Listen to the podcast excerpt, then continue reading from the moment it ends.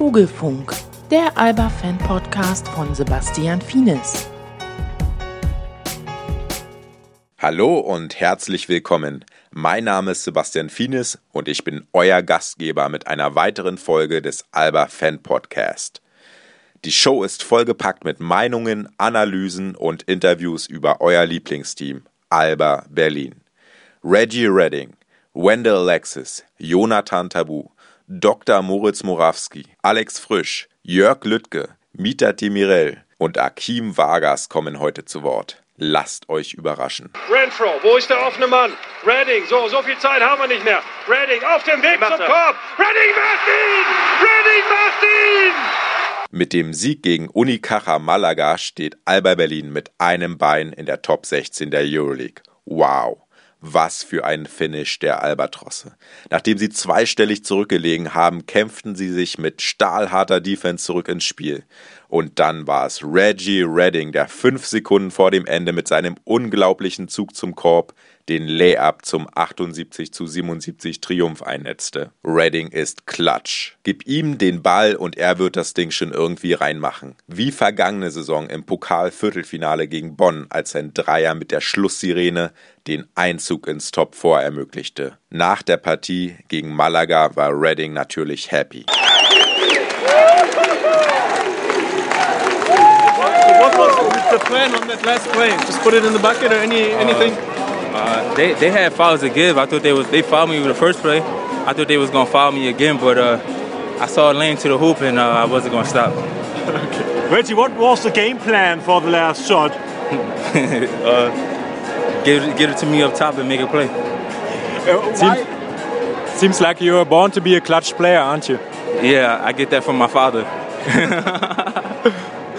Why was this game so important for EuroLeague? Well, I think we, we let one slip away in Malaga. We uh, we felt like we should have won that game. We gave that away, so we knew we had a good chance to beat them at home. And uh, I think this put us in a good place, position to make it to the top 16. And we just got to uh, take care of business for the rest of these three games in the EuroLeague. We got yeah, three more games. We we got to take care of business and try to make it to the next round. Perfect. Just do it again. Yeah. Das Top-Thema.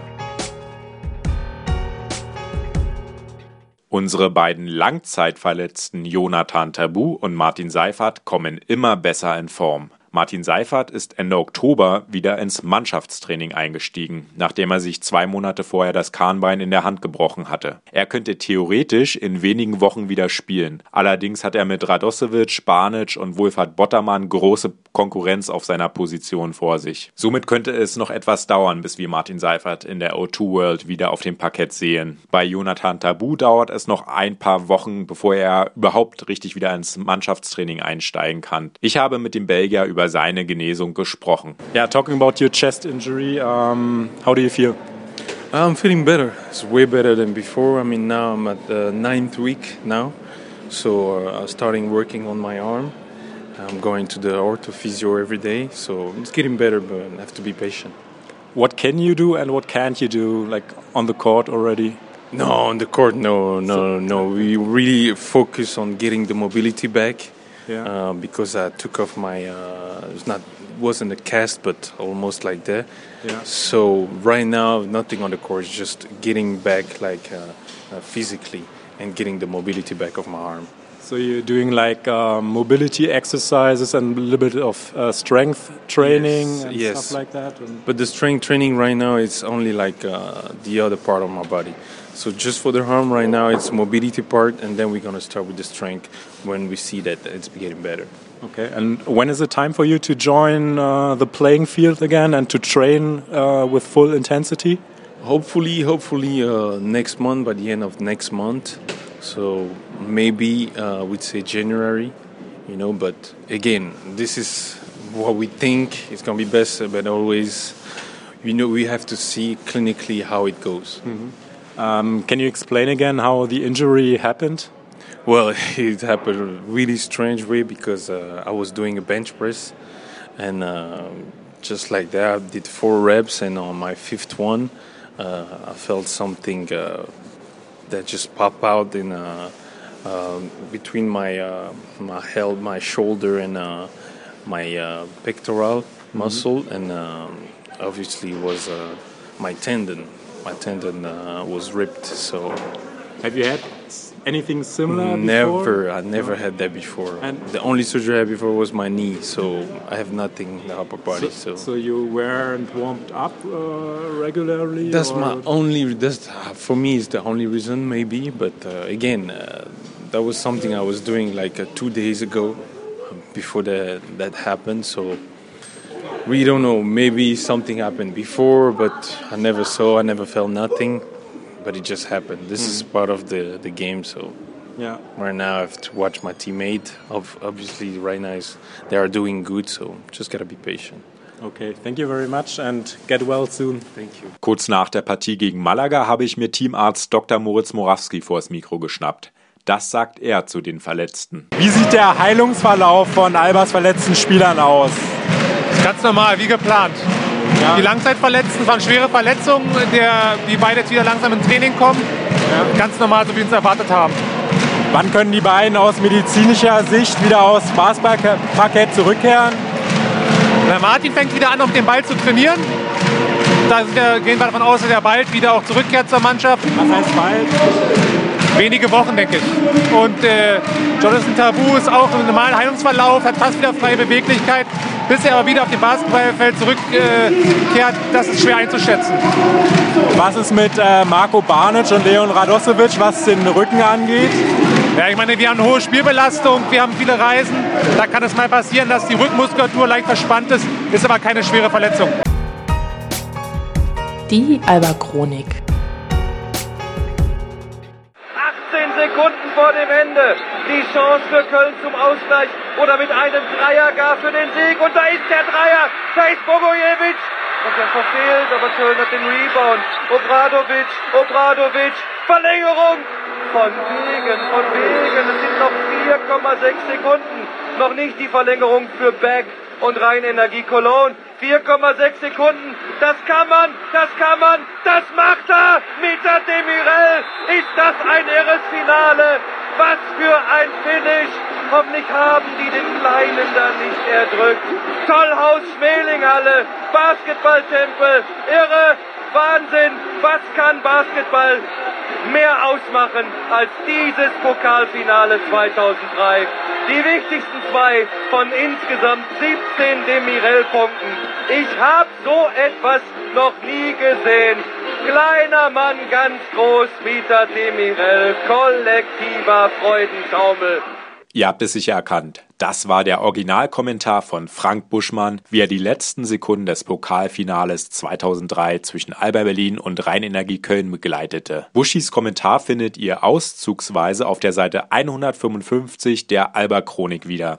Und dazu emotionale Bilder von Mita Demirel und Co. 4,6 Sekunden hat der kleine Mann nur gebraucht, um vom einen Korb zum anderen zu dribbeln, um dann mit der Schlusssirene seinen unglaublichen Korbleger zum Sieg zu verwandeln. Mitat erinnert sich an das einmalige Erlebnis. Ja, natürlich war es schon ein ziemlich äh, cooler Moment, so ne, zum Sportlerleben, ähm, dass man als Team ähm, in der letzten Sekunde halt dann auch so einen Titel äh, gewinnt. Das ist immer was Besonderes.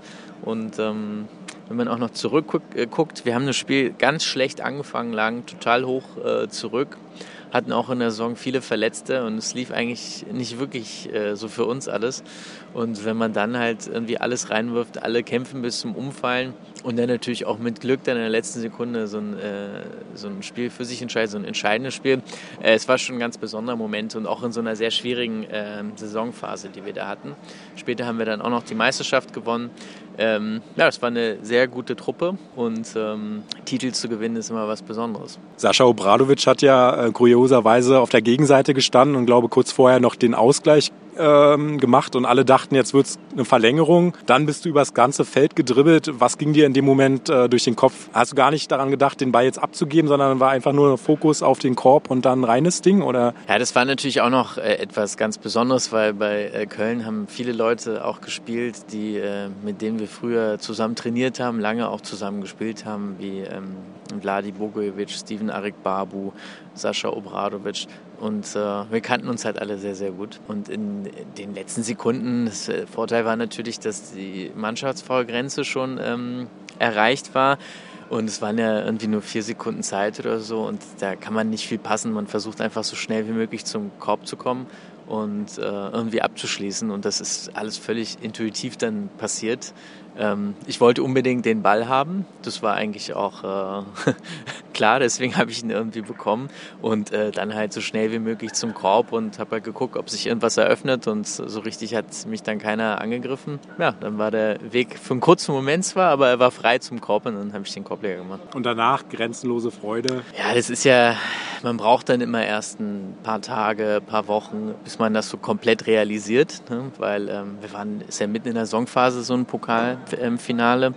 Und ähm, es ging ja dann auch noch weiter und ganz so viel Zeit so zum Feiern war eigentlich nicht. Wir haben abends ähm, als Team zusammen gegessen, haben aber auch nicht wirklich gefeiert, weil wir wenige Tage später schon wieder gespielt haben und eigentlich total fokussiert waren, so auch auf den Rest der Saison. Auch elf Jahre später ist es noch so, als wäre es erst gestern gewesen. Die Alba-Chronik ist vollgepackt mit historischen Ereignissen wie diesem. 288 Seiten geballtes Wissen und große Emotionen. Wer die Chronik noch nicht hat, sollte jetzt unbedingt zugreifen. Das ist übrigens auch ein tolles Weihnachtsgeschenk. Das 25 Jahre Alba Berlin History Quiz Duell.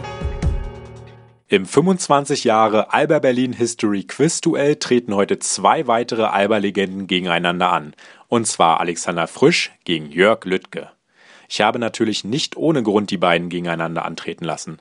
Beide sind gleich alt, 75er Jahrgang, um genau zu sein. Beide haben zwischen 1995 und 1997 bei Alba gespielt und waren somit Teil von Albas Umzug in die Max-Schmeling-Halle und der ersten Meisterschaft. Nach ihrer Karriere haben sie zusammen für Eurosport die Eurocup-Spiele kommentiert und sind seit vielen Jahren sehr gut miteinander befreundet. Jörg Lüttke war beispielsweise auch der Trauzeuge von Alex Frisch. Nach ihrer Basketballkarriere haben sie eine neue, großartige Karriere gestartet. Alex hat Jura studiert und arbeitet jetzt hauptberuflich als Richter. Nebenbei kommentiert er immer noch für Eurosport und neuerdings auch für Telekom Basketball die Spiele von Alba. Jörg Lüttke hat nach seiner Basketballkarriere Medizin studiert und macht gerade seinen Facharzt im Bereich Innere Medizin. So viel zum aktuellen Stand der beiden. Jetzt geht's ans Eingemachte. Zunächst beantwortet Alex Frisch fünf Fragen aus der Historie von Alba Berlin. Alex, in welcher Halle fand 1995 das Rückspiel des Korac Cup Finales gegen Stefanel Mailand, Mailand statt? Das müsste eigentlich eine leichte Frage sein. Deutschlandhalle, ähm, stand ich übrigens mit Jörg Lüttke auch davor. Wir haben noch Karten auf dem Schwarzmarkt verkauft, darf keiner wissen. Ähm, war uns damals nicht erlaubt, haben dann irgendwie 50 Mark ähm, plus gemacht damals ähm, und sind dann rein und haben diese unglaubliche Atmosphäre erlebt, waren völlig geflasht. Also das ist mir noch in Erinnerung geblieben. Sehr gut, ist richtig. Ähm, welches äh, in Jugoslawien geborene Guard-Duo spielte bei Alba, als die erste Meisterschaft 1997 gewonnen werden konnte? Du warst ja damals auch mit äh, Jörg Lüttke dabei. Das müsste ich jetzt auch wissen, das wäre sonst peinlich. Also ähm, in Ex-Jugoslawien geboren, sicherlich Sascha ähm, Obradovic und Marko Pesic. Ähm, die beiden haben das dann wahrscheinlich gemacht, ja. Richtig. Ähm, 2007, 2008 stellte Alba einen Europapokalrekord auf, indem es 141 zu 127 gegen Bosna Sarajevo gewann. Wie viele Verlängerungen brauchte Alba für diesen Sieg? Da waren Jörg und ich, glaube ich, ähm, bei Eurosport und haben im Live-Ticker das Spiel mitverfolgt. Und ich glaube, wir haben fünf Verlängerungen gezählt. Perfekt, richtig. Ähm, vierte Frage. Wie viele Titel hat Henrik Röde in seinen elf Jahren als Alba-Spieler gewonnen? A. Weniger als elf. B. Genau elf. Oder C. Mehr als elf? Da ist Jörg wahrscheinlich klar im Vorteil, weil er die meisten Titel wahrscheinlich mit ihm zusammen gewonnen hat. Ähm, ich würde sagen, es müssen ja wahrscheinlich so sieben Meisterschaften gewesen sein, würde ich mal sagen. Vielleicht, ich würde sagen, genau elf. Es waren zwölf, also mehr als elf. Letzte Frage. Welcher ehemalige Albatros machte im Eurocup-Halbfinale 2010 das Spiel seines Lebens mit 27 Punkten und sieben Rebounds? Eurocup-Halbfinale wahrscheinlich gegen Bilbao. Ähm, und dann müsste es Adam Chubb gewesen sein, der ziemlich stark in der Partie war. Wahnsinn. Herzlichen Glückwunsch, das waren vier von fünf richtige Fragen, die du beantwortet hast. Vielen Dank. Und jetzt komme ich zu Jörg Lüttke. Er bekommt von mir die gleichen fünf Fragen gestellt. In welcher Halle fand 1995 das Rückspiel des Korac Cup Finales gegen Stefanel Mailand statt? Deutschlandhalle. Ja, das ist richtig. Welches jugoslawische Guard-Duo spielte bei Alba, als die erste Meisterschaft 1997 gewonnen werden konnte? Damit meine ich äh, in Jugoslawien geborene Spieler. Du warst ja auch selber mit dabei in dem äh, Team 1997. Ja, also Sascha Obradovic war Guard und Marko Pesic. Ist in Sarajevo geboren, also es ist ja noch altes Jugoslawien. Ja, das ist richtig. 2007, 2008 stellte Alba einen Europapokalrekord auf, indem er es 141 zu 127 gegen Bosna Sarajevo gewann. Wie viele Verlängerungen brauchte Alba für diesen Sieg? Fünf, fünf sind es, glaube ich, gewesen. Ja, okay. Lass ich noch gerade so gelten. Ich habe gerade überlegt, drei, nee, nee, okay, fünf, ja, doch, doch, ja.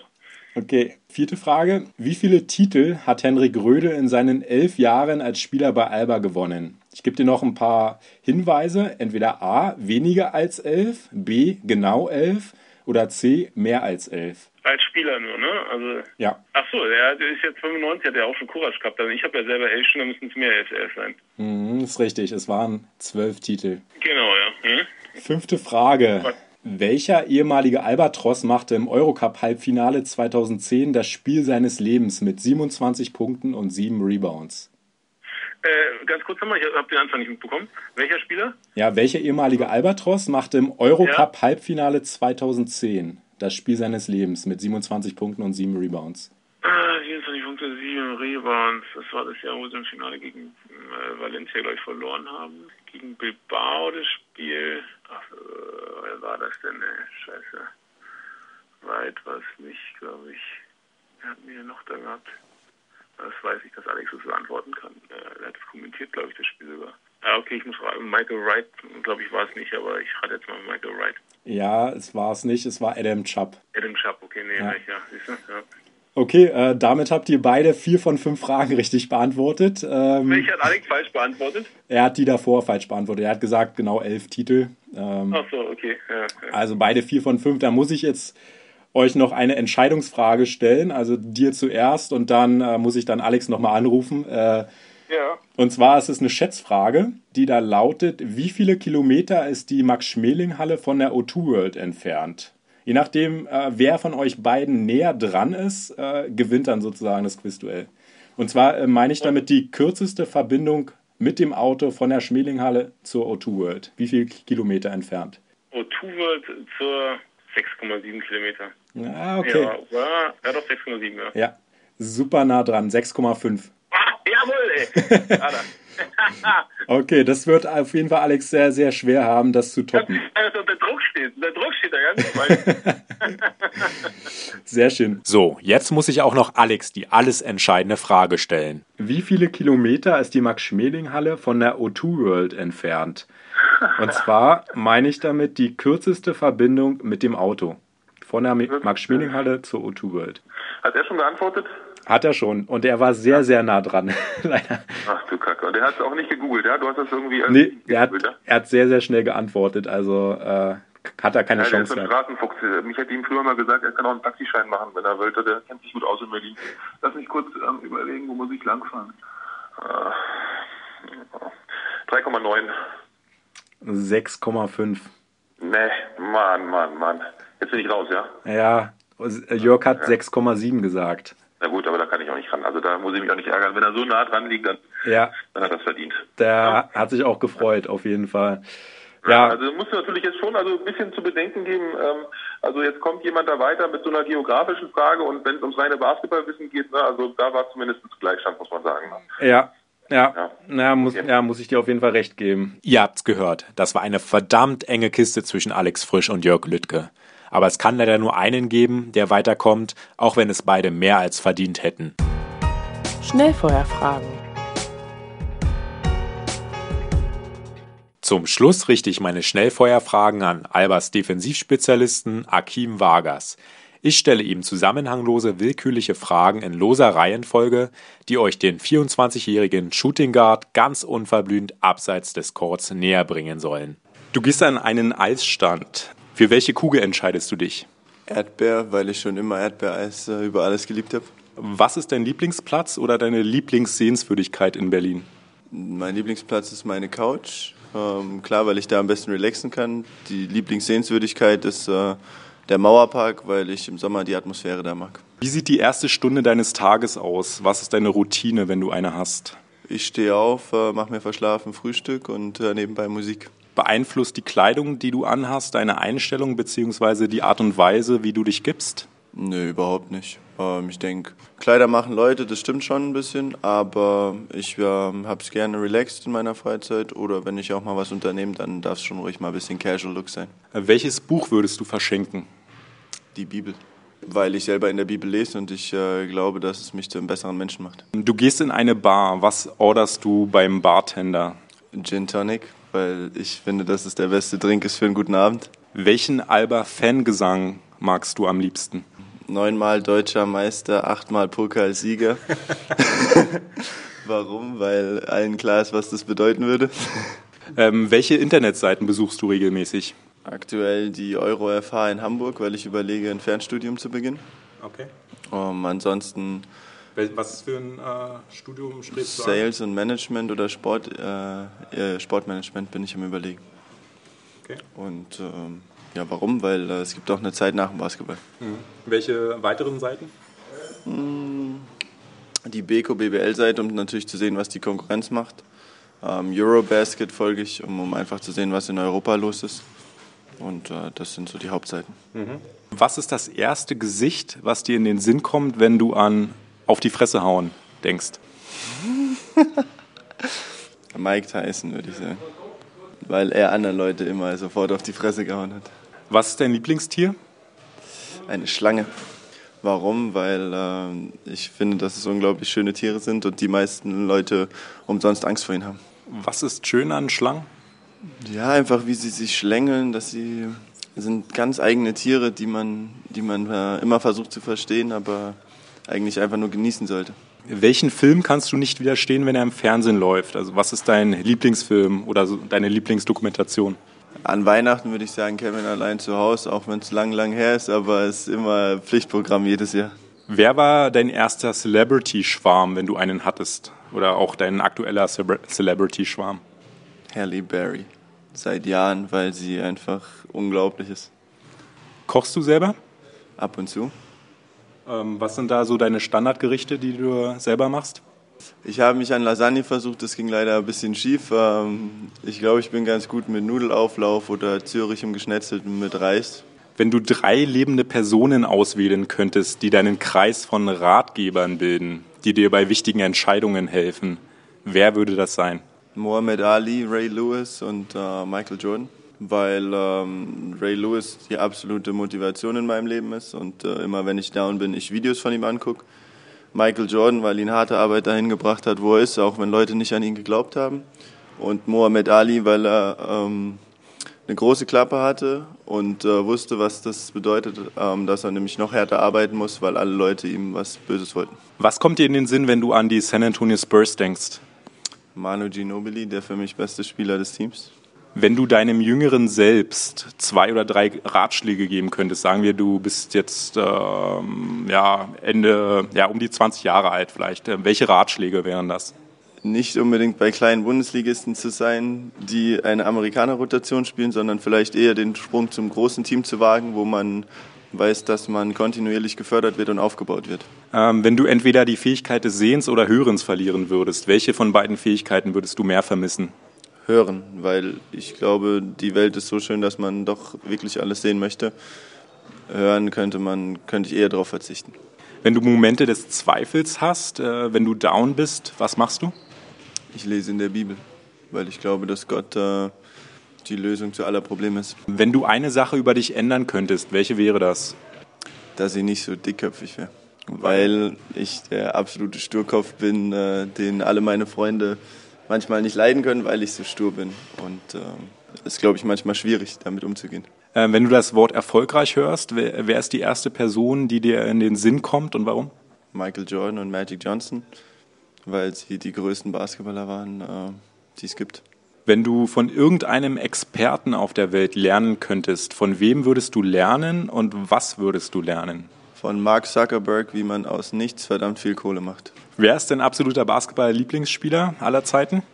Kobe Bryant. Weil Kobe, mit dem bin ich groß geworden und äh, ja, eine unglaubliche Scoring-Maschine ist und äh, am nächsten an Michael Jordan dran ist für mich. Welche Inschrift würdest du gerne auf deinem Grabstein sehen oder stehen haben? Woran sollen sich die Menschen an dich erinnern? Most hated but still loved. Einen letzten Gruß hat für euch Alba-Legende Wendell Alexis. Ich habe ihn gefragt, was für ihn der schönste Moment in seinen sechs Jahren bei Alba Berlin war. Und der Dank geht an euch, liebe Fans. What has been the most memorable moment for you as a player of Alba Berlin? I would say the interaction I've had with the fans. Yeah, naturally, winning six championships was is very important, very good, and, very enjoyable. But I think just when I come back, especially like uh, this visit, we're seeing fans, remembering them, and them saying uh, uh. Ich danke euch sehr fürs Zuhören. Vielleicht laufen wir uns beim nächsten Alba Heimspiel mal über den Weg, wenn es heißt Alba gegen die Artland Dragons. Ein absolutes Spitzenspiel. Die Freundschaft zum Fanclub Dragonfire muss an diesem Nikolaustag einmal ruhen. Ich hoffe, ihr seid alle dabei und unterstützt unser Team. Alba Berlin. Ach so, und bevor ich's vergesse, ich mag die Idee von Akim Vargas. Sein Lieblingsfangesang ist neunmal deutscher Meister, achtmal Pokalsieger. Getreu dem Motto Fake it until you make it.